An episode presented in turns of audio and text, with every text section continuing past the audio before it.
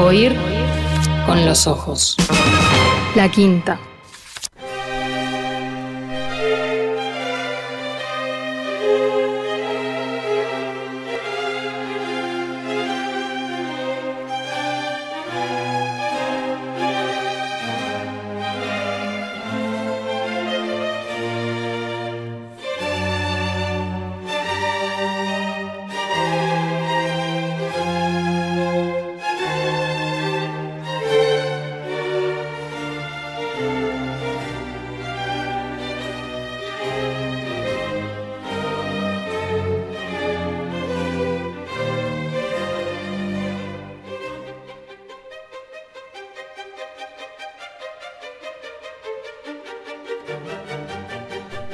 Estos eh, minutos iniciales del programa, Candela, quiero hacer un regalo entre nuestros oyentes. Mirá, acá lo tengo. Qué lindo. En el último día de julio, uno de los últimos libros de Julio, de Julio Cortázar. Este es del 80, o sea que es el penúltimo. Después vino Deshoras. Pero este, Queremos tanto a Glenda, es uno de los últimos. Eh, y sobre todo uno de los últimos libros de cuentos de Julio, que es lo que más queremos en general los lectores eh, de Julio.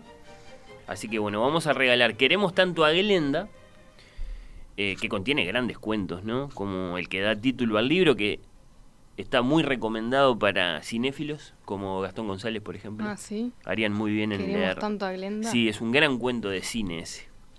Unos fanáticos de una actriz, bueno. Eh, pero bueno, yo que sé, tiene varios otros grandes cuentos. Eh, está el, el recordado Orientación de los Gatos también, ese me gusta mucho. Mirá la consigna eh, que quiero tirar A ver. para, para que conversemos en estos minutos y, y regalemos el libro. Me interesa tu respuesta, por otra parte. eh, Yo participo. eh, por el libro no. No, solo por, solo por lucir, lucirte en la conversación. Eh, en movimiento. En movimiento, ¿no? Esto es, en tren, en barco, en avión, en ómnibus. Al día de hoy, ¿no? Agosto de 2021. eh, ¿Qué hace cada uno de nosotros? Muy especialmente cuando viaja solo. Acompañado puede ser si el otro va durmiendo, ponele, pero especialmente cuando uno viaja solo. ¿Qué hace? Momentos en movimiento. Sí, eh, a mí me interesa saber, y por eso la música que estamos escuchando, eh, si todavía leemos libros cuando viajamos. Eh, hace mucho que no veo a nadie leyendo un libro en el ómnibus, te quiero Ah, decir. Ah, que ¿sí? quede claro desde ya, no lo lamento, no, o sea, no, no, no digo esto en tono elegíaco, a mí me parece que está bien lo que hacemos, ahora incluso puedo decir alguna cosa más, pero... ¿Qué es lo que hacemos? Empecemos, En lugar de leer. hay que decirlo, hay que, ¿qué va haciendo la no gente? me has cruzado a mí en un ómnibus. ¿Qué? Bueno, ya me vas a contestar vos. Eh, ¿Me vas a sorprender con tu respuesta entonces? No, ¿No? Ah, bueno, bueno. no creo. Pero si no... Te vas- la acabo de decir, leo. ¿Sí? Mm, ¿Libros de papel? Sí, Qué bueno. libros Bueno, de papel. Eh, quería que quede claro eso, que no, no, no lo estamos lamentando. En principio solo lo estamos, digamos, subrayando. Parece bastante evidente, bastante contundente esta realidad de que la mayor parte de la gente en los medios de transporte va con el teléfono, que no con que no con libros o, o- o solo mirando por la ventanilla o solo Para mí hay menos de esos. No hay nadie mirando por la ventanilla. Ah, mirá. Hay menos gente mirando por la ventanilla que leyendo. Que leyendo el libro de Para mí papel. que sí. Ah, bueno, este, podríamos cotejar estadísticas ahora. Eh, pero antes, mirá, ¿tenés eh, vista la trilogía de Linklater? Eh, antes del amanecer, antes de la Sí, atardecer, antes de la- claro. de la medianoche. Bueno, hermosas películas las tres. Es lo que uno espera cuando se sube a un tren, ¿no? Eh, ¿Sí? Que, que aparezca Ethan Bueno, Hawke lo que pasa es que no hay y trenes. te pregunte qué estás leyendo. Bueno, en el ómnibus. En el ómnibus, bueno, sí, van Mm. muy llenos, yo qué sé. Bueno, hermosas películas las tres, sí, estamos de acuerdo. Después la discusión, ¿no? ¿Cuál de las tres es, es la mejor? ¿Vos, vos lo tenés claro? ¿Cuál de las tres es la mejor? A mí me gustan las Vi tres, las- muy, muy- Eh, muy vi dos y media. La tres la vi por la mitad. ¿Qué pasó? Eh, no sé, se me trancó el internet, pasó algo, pero no, no la vi entera, me estaba gustando mucho. Sí. La sí, 2 me sí, gustó sí. más que la 1 Y bueno, sí. y la 3 me estaba gustando. Eh, que bueno. bueno, sí, sí, creo que, que me identifico mucho con lo que estás diciendo. Sí, sí, no, no, no estoy para nada de acuerdo con, los con los que ven así, este, que como, como que se pincha, digamos, la, la trilogía. No. No, no, por favor. Bueno, eh, el año pasado celebramos los 25 años de Before Sunrise, que es la primera antes del amanecer. Mm, El, el arranque de la historia de Jesse, el americano, interpretado por el mencionado Ethan Hawke, y Celine, la francesa, interpretada por Julie Delpy. Celebramos esos 25 años con Emmanuel Bremerman. Hay muchos fanáticos de estas eh, películas, ¿no? Eh, no sé cuántos de esos fanáticos, interrogados acerca de la música, de los créditos iniciales ¿Saben? de la primera, que es muy, es muy- me, pare- me parece, yo no sé nada de cine, pero me parece que es muy Tarkovsky de parte de Linklater arrancar así, tan barroco, tan siglo XVIII, en este caso siglo XVII incluso. Eh, Yo no me acordaba que arrancaba así. ah, ¿viste? La escena del tren está con esta... esta Los créditos, concretamente. Ah, los créditos, Los créditos, porque sí. van al principio. Cuando entramos al tren se va la música, Mm. ¿no? Pero los créditos eh, arrancan con esta música que no, eso, no, no sé cuántos de esos, de esos fanáticos que hay tan, de los que hay tantos eh, se acuerdan de esto y pueden decir de, de qué se trata, ¿no? Tenés que ser muy melómano, si lo sos, reconoces la obertura de Dido y Eneas de Henry Purcell, que es la más importante ópera inglesa de todos los tiempos. Y tiene algo que ver con... Sí, porque es Dido y Eneas, canto cuarto de la Eneida, es decir, de todos los poemas latinos. Si querés explicarlo, por Eh, los que bueno, no saben. Dido y Eneas, una de las más grandes historias de amor de la antigüedad clásica. Ese es el guiño, es muy simple el guiño. Un- Una de las grandes, grandes, grandes historias de amor, muy erótica por otra parte, de la, de la antigüedad clásica, la que tenemos en el canto cuarto de la Eneida, cuando Eneas, el, el troyanito que, que huye de la Troya en llamas, la noche del caballo, bueno, viaja, viaja, viaja, y de pronto llega ahí y se encuentra con esta reina, bueno. Eh, ¿No? Mm, Digamos que sirve sutilmente para anunciar que lo que se viene es una gran historia de amor por parte de Linklater. Y yo Mm. lo, eh, lo siento mucho esto porque después se vienen otro par de símbolos, ¿no? Y ahora vamos, y acá llegamos a lo, a lo que a mí me interesaba, porque no, no es de cine que quiero hablar en estos momentos, eh, sino a partir de la escena inicial de la película, esto que ya dije, ¿no? Esto de, de- de- de leer en movimiento, en barco, en avión, en ómnibus, o como Jesse y Celine en tren, ¿no? Capaz que me interesa primero tu respuesta, Candela. ¿Vos decís que vos lees en movimiento? Yo leo bastante en movimiento, sí. Este, leo libros de papel y leo material de estudio también. He salvado exámenes gracias a, Ah, te creo mucho eso. Sí, créeme. Y, y también le saco provecho a ese rato en, en ómnibus, ¿no? Tengo un trayecto bastante largo, por ejemplo, viniendo para acá, media hora más o menos, y me encanta, me encanta. Eh, tanto que perdí tres veces el examen de manejo, para seguir andando en ómnibus. Lo per- no, no me decir que lo perdiste. Sí, a Ah, propósito. No sé si a propósito, pero capaz que tu inconsciente te está diciendo. Sí, sí, no manejes. este, no- ahí va, sí, Te sirve, Sí. te sirve andar en ómnibus. que maneje otro. Sí, sí, sí. No, pero me gusta pila, sí. Y leo, y leo bastante y, y soy consciente de que no hay nadie más leyendo. Entonces te dará mucha rabia cuando no hay asientos. Eh, siempre hay asientos. Siempre hay asientos. bueno, porque, lo, no sé, tomarás tu ómnibus muy, muy en el, en el punto En de el partida. punto de en el- partida, claro. En la, en la terminal, como, Mm. como se llama. Bueno, qué bien. Eh, y yo, yo, yo te confieso que hace mucho que no veo eh, gente leyendo libros de, de papel en, en un medio de transporte. Pero por supuesto que todavía existe eh, esa, esa especie que, que tú misma representás. Eh, ¿Acaso, digamos, está como un poco en retirada, en vías de extinción, por qué no decirlo? Eh, Pero bueno, eh, ¿por qué todo esto? Bueno, año 1995, entonces, bueno, eh, bastante tiempo atrás, antes incluso, porque 95 es, es el año del estreno de la película, Jesse y Celine, en el comienzo de Antes del Amanecer, vamos a decirlo con, con los detalles, viajan en tren rumbo a Viena, todavía no se conocen, viajan solos, ella en la parte de adelante del vagón, él, él en el último asiento. Sucede un pequeño alboroto allí, ¿no? No sé qué tan presente lo tenés, pero con un par de hay pasajeros. Una, una pareja que está Ahí va. discutiendo en alemán, ¿no? Exacto, en alemán. eh, Julie Del Pi- ¿Cómo se llama? Celine. Celine, sí. Celine se, mm, se, se irrita con la discusión Sí. que está tratando de leer y se va para el fondo del vagón y ahí se Ahí encuentra va. con el galán. y resulta que ambos están leyendo un libro, pero no es el mismo. No, que lo primero que, que, que dialogan, creo que él le pregunta a ella, es si, si, si ella entiende lo que están Mm. discutiendo todo, porque discuten en, en voz muy, muy, muy fuerte y, y en alemán. Entonces él no entiende, él que es americano, eh, después eh, enseguida eh, va a quedar dicho que no, no entiende ni habla ningún otro idioma, justamente por eso, porque es americano, entonces habla el, el lenguaje del mundo, bueno. este, se, lo, se lo va a reprochar eh, Céline, que es francesa pero habla buen inglés porque Y, estudió y en no, y me parece que ella le contesta que no sabe suficiente alemán. Ahí va. No es que no sabe un poco alemán. sabe. Claro. Un poco, sí, sí. No es muy bueno mi alemán, German is not very Mm. good, creo que le dice, o algo así, sí. Bueno, la cuestión es que este alboroto propicia el encuentro de ellos dos porque, como vos decís, ella se levanta de su asiento en la parte de adelante del vagón, se va al último y allí, de pronto, eh, se miran, ¿no? Vuelven a lo suyo, como vos decís, este, están, están leyendo, ¿no? Eh, después se van a mirar de nuevo y van a empezar a hablar. Esto es muy tremendo, ¿no? Cuando em- ese momento en que empiezan a hablar, porque no es que vamos a tener toda una película de ellos dos hablando, vamos a tener tres películas de ellos dos hablando, porque la trilogía es eso, son ellos dos hablando, ¿no? Mm. Y bueno, ¿qué van haciendo? Hasta ese momento van leyendo. Se preguntan el uno al otro qué están leyendo. Y no se, es- este, no se lo dicen, se muestran la tapa del libro y, y uno, si quiere ver qué están leyendo, no te da, creo, no te da. Ah, da- te da sí. ¿Te bueno, da? sí, tenés que pausar. Si vos Bueno. estabas mirando en la computadora. Mira, la última vez que la vi fue en el cine.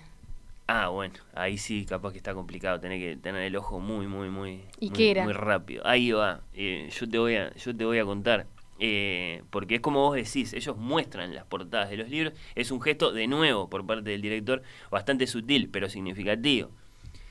Eh, me parece que, el- que al director le importa cuáles son los libros que están leyendo, ¿no? Eh, no creo que les haya dado libertad a los personajes, para a los actores, digamos, que, que- que intervinieron de manera muy activa en el, en el proceso de hacer la película.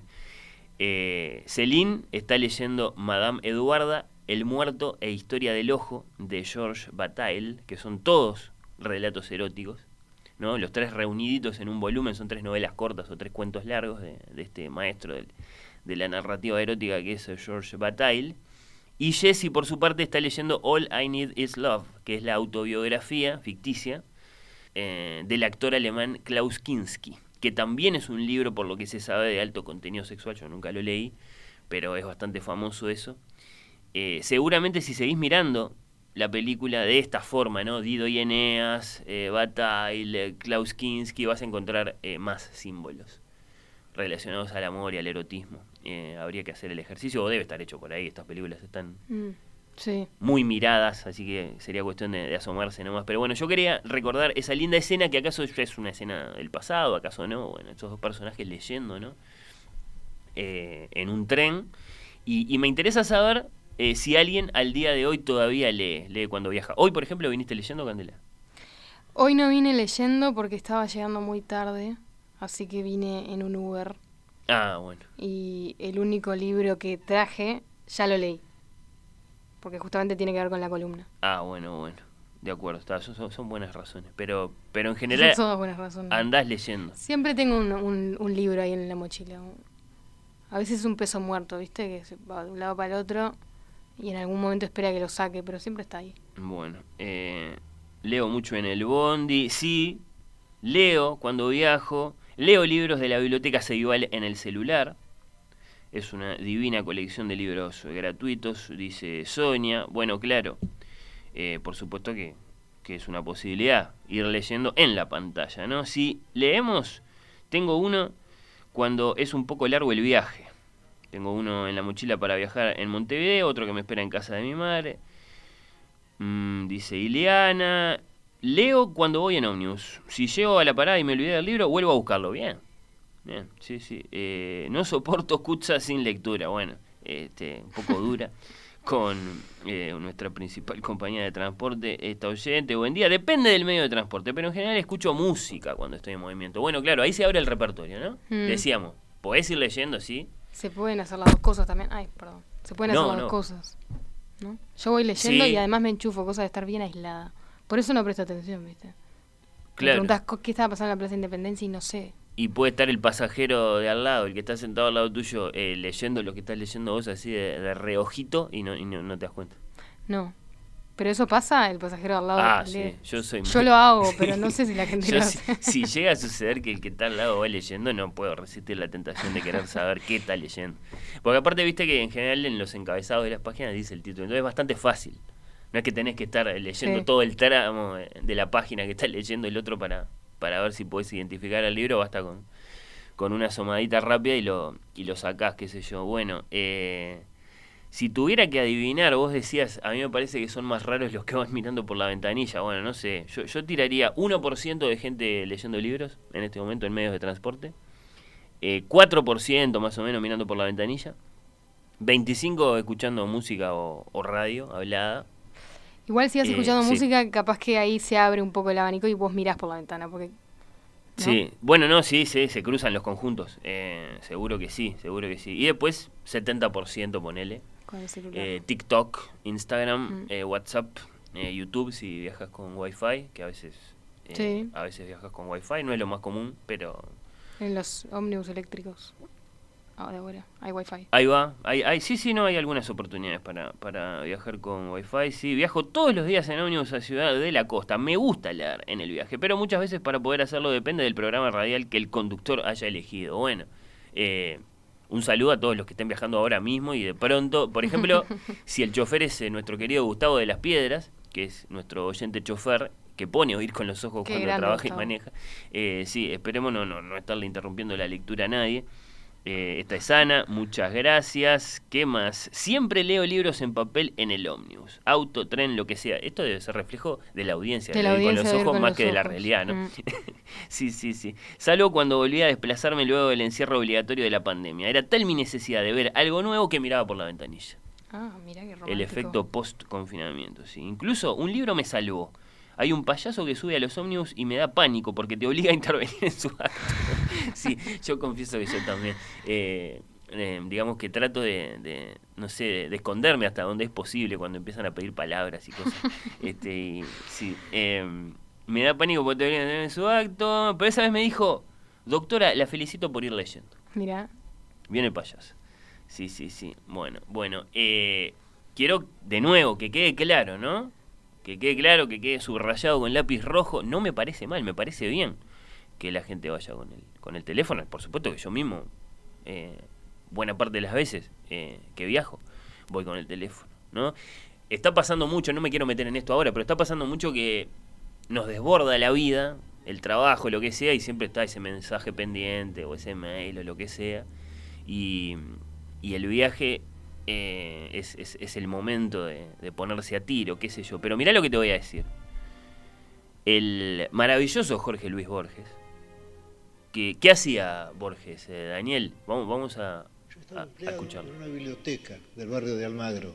Yo vivía en Las Heras y Corredón y tenía que recorrer en lentos y solitarios tranvías el largo trecho que va desde ese barrio del norte a Almagro, sur. El azar me hizo encontrar tres pequeños volúmenes en la librería Mechel y esos tres pequeños volúmenes eran los tres tomos del infierno, del purgatorio y del paraíso y ese libro era muy cómodo, cabía exactamente en mi bolsillo y en una página estaba el texto italiano y en la otra el texto inglés. Pues bien, yo leía primero un versículo en prosa inglesa, un versículo, un terceto en prosa inglesa.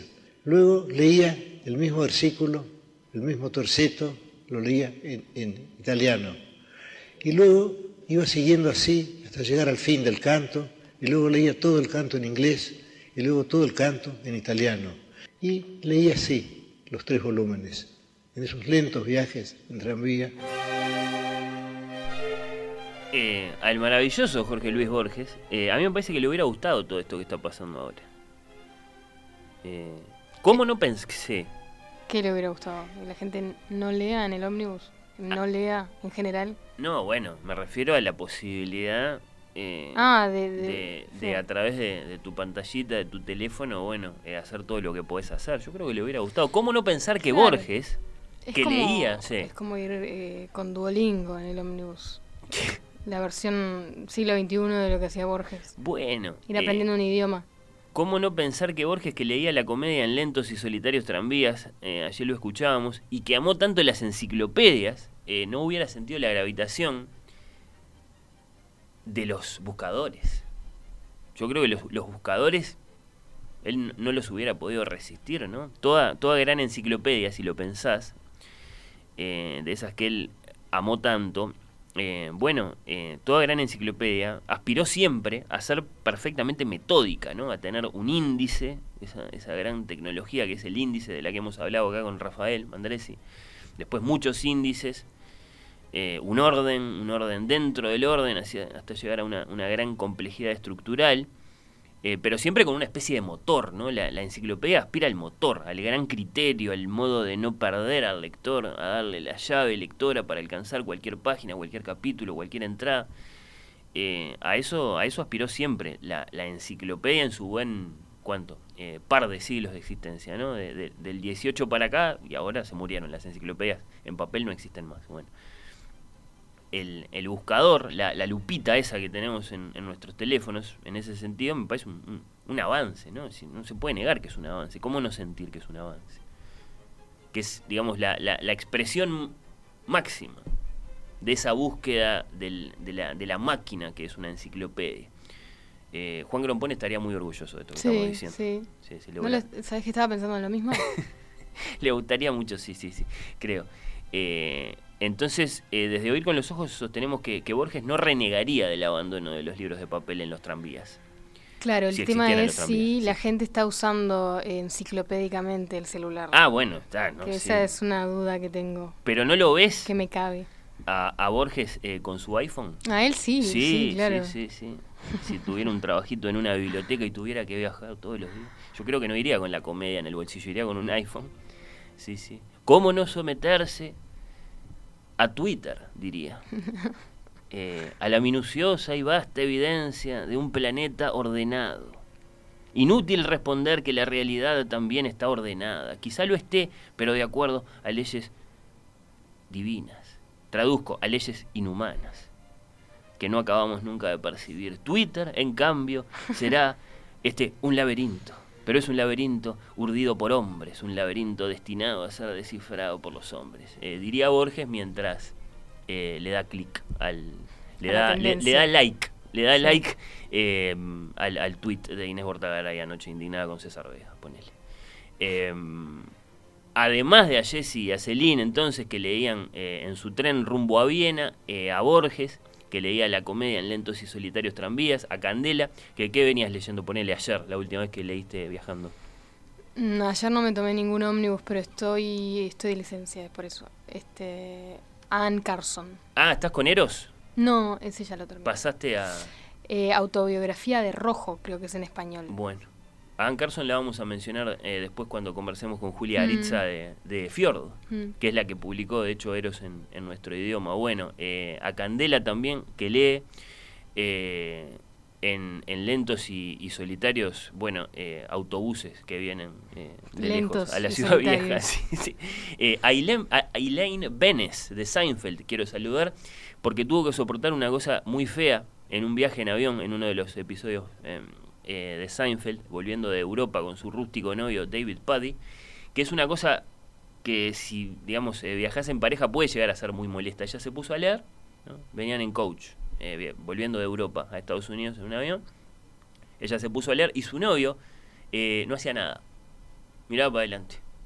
Entonces, primero ella le preguntó, ¿querés que te preste un libro, una revista? Este, no, no. volvió a leer al cabo de unos minutos le vuelve a preguntar, pero eh, ¿en serio no querés que te, que te preste algo para, para, para, pasar el rato? Son unas cuantas horas, ¿no? Viaje este, eh, hasta, hasta Estados Unidos, desde Europa. No, no, seguía sin hacer nada. No, la, no la dejó leer. Y ella, claro, de a poquito, sin que él hiciera nada, se empezó a fastidiar. claro, es lo que pasa, ¿no? Pero como nada, nada. Y lo terminó dejando ahí mismo. en el avión. Claro, porque ¿qué sentís si la persona no hace nada? Vienen de a dos, vos querés leer, que te está esperando. Claro. Es muy pesado. Mm. No, no, así que un saludo para Elaine, que tuvo que soportar. sí, sí, no, lo deja ahí mismo. Dice, that's it. Dice, no, esto no lo soporto más. Este, bueno, eh, al británico Aldous Huxley, el autor de, libros tan famosos como Las Puertas de la Percepción o Un Mundo Feliz, eh, al que le gustaba, parece, eh, famoso esto, llevar en su equipaje cuando viajaba, y viajaba mucho, amaba viajar eh, Huxley, eh, si no todos, al menos algunos, mira, hablando de enciclopedias, algunos de los veinte y tantos tomos de la enciclopedia británica. Viajaba con esos pesados tomos de la enciclopedia. A él le hubiera gustado tener celular, seguro. Bueno, bueno, sí. A su espalda. Sí, hubiera sido un momento muy de, muchísima perplejidad para él que le dijeran, mira acá, en este iPad tenés toda la enciclopedia y, todas las enciclopedias del mundo y, y todas las bibliotecas del mundo. ¿Cómo hubiera, si se hubiera muerto de un ACB en ese mismo momento, me parece, Aldous Huxley, si le hubieran dicho eso. Y habría que saludar también al escritor José Salas Subirat, me parece. Mirá, vos decías que vos estudiás en el ómnibus, ¿no? Subirat es el primer traductor al español del Ulises de Joyce, ¿no? Eh, en los años 40.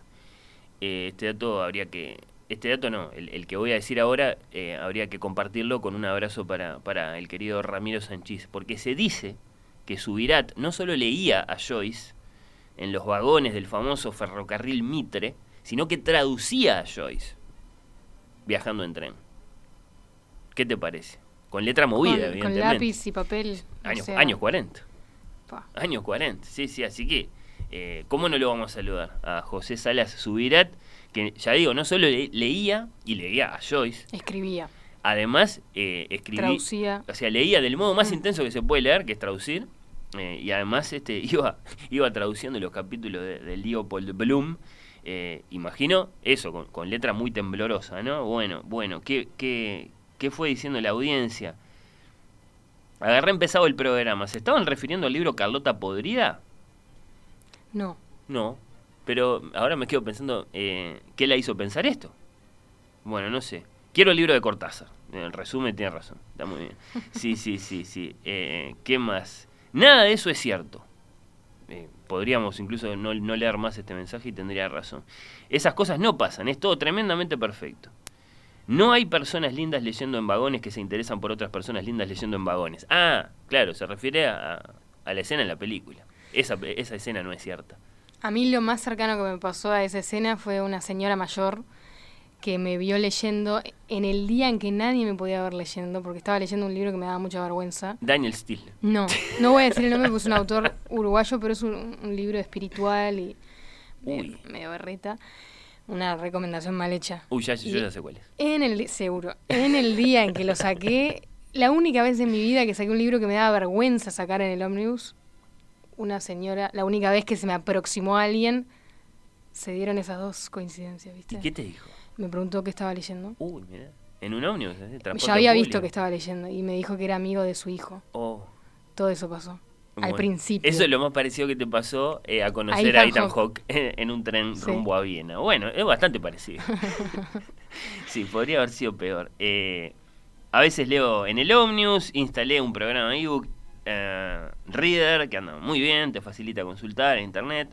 Depende un poco de Emiliano en la mañana y de Eduardo en la tarde, dice Pablo. Mirá vos, qué respeto por eh, la programación de Radio Mundo. A mí me pasó en el Bondi de ver que alguien estaba escuchando el mismo álbum que yo en ese momento. Una sola vez me pasó. Pa. Eh, todo en materia de música, ¿no? Eh, bueno, interesante. Casi que diría que me está viniendo a la mente otra escena en otra película con Gordon Levitt, pero y, y Zoe de Chanel, algo que tiene que ver. 500, di- 500 días Bien. con ella. o- Y- pero es eso lo que pasa que los dos vienen escuchando lo mismo. No, él viene escuchando con, con auriculares, así como estamos vos y yo, y ella escucha la música saliendo un Ahí poco. va. La tiene y muy le eh, dice claro, la banda, con le- el volumen muy alto, la música y, de él está. ahí va, y ella canta un- unos versitos de la canción y él se baja del ascensor y él queda Otra cosa totalmente... que no sucede No, nunca eso en la pasa, eso realmente nunca te va a pasar. Buen día. Eh, ¿Qué más? Tengo una consulta porque tengo que salir y no puedo seguir escuchando. ¿Están hablando de una miniserie cuyo contenido me interesó mucho pero no alcancé a escuchar su título? No, tampoco. Ni de Carlota Podrida ni de ninguna sí, miniserie. tú hablaste de, de de la, de la escena del avión, era Ah, bueno, de Seinfeld. Seinfeld. Sí. Yo no la vi tampoco. No, pero me parece que se refiere a, a la trilogía de películas de Richard Ah. Linklater. No es una miniserie, son tres películas que se siguen una de la otra. Hay que verlas como una sola, si querés, ¿por qué no? Eh, sobre todo ahora que ya pasó tiempo. Eh, y que se llaman Antes del amanecer, Antes del atardecer y Antes de la medianoche. Bueno, tengo varios mensajes más, pero vamos a, a retomar la lectura más adelante. Nos vamos a la pausa con música, se viene la columna de Candela Stewart. Hoy eh, muy poética y muy folclórica. Muy, muy, y en español. Y en nuestro idioma, Mm. y con una gran protagonista que, que bueno, la, la audiencia reclamaba que, que- que hubiera más protagonistas, que no, eh, bueno, eh, esos, esos, esos eh, dioses que son, bueno, estos hombres blancos, de los que venías hablando hasta ahora, llámese John Lennon, Mm. Luis Alberto Spinetta, qué sé yo. Hoy, Violeta Parra, Exactamente. en la columna de Candela Stuart. Pero bueno, antes nos vamos a la pausa con, con otra música. Eh, protagonistas de la semana que pasó. ¿Quiénes? Bueno, los remeros uruguayos, por su destacada participación en los Juegos Olímpicos. Eh, hace un ratito los escuchábamos en la repetición, la, en, la, en la nota que les hizo Emiliano. Eh, Eladio Dieste fue protagonista de esta semana también. Eh, ese otro ingeniero, el ingeniero César Vega y sus imanes, también protagonista de la semana. Pero no, no me quiero quedar con, con ninguno de ellos, sino con otra protagonista de esta semana que pasó. Eh, el Inumet lo confirmó, un evento muy, muy extraordinario en el departamento de La Valleja concretamente. Mm, la nieve. La caída de nieve. O agua nieve. Bueno, no, no empecemos. no, no- no refutemos eh, las leyendas que nos gustan. Eh, qué sé yo. Es otra cosa que no sucede nunca, decís vos, que caiga nieve. Eh, nieve sólida. Bueno, claro, y si cae es una nieve muy modesta, muy humilde, que no te da ni para hacer una, una bola este, para arrojarle a nadie. Este, olvídate de un muñeco, yo qué sé, sí. Pero bueno, conformémonos y saludemos eh, a la nieve con una de sus apariciones más memorables en la historia eh, de la música. Esto es Tchaikovsky, escena segunda del acto primero de Cascanueces. Clara baila con el cascanueces que ya está convertido en un príncipe, en un bosque de pinos así enteramente blanco y los copos de nieve, si la apuesta es buena, bailan eh, con ellos, ¿no? Y, y bueno, está ahí la música imaginada por Tchaikovsky para, para este momento, para este PADD, es, es tan extraordinaria que de hecho no hace ni falta ver, ver a los bailarines.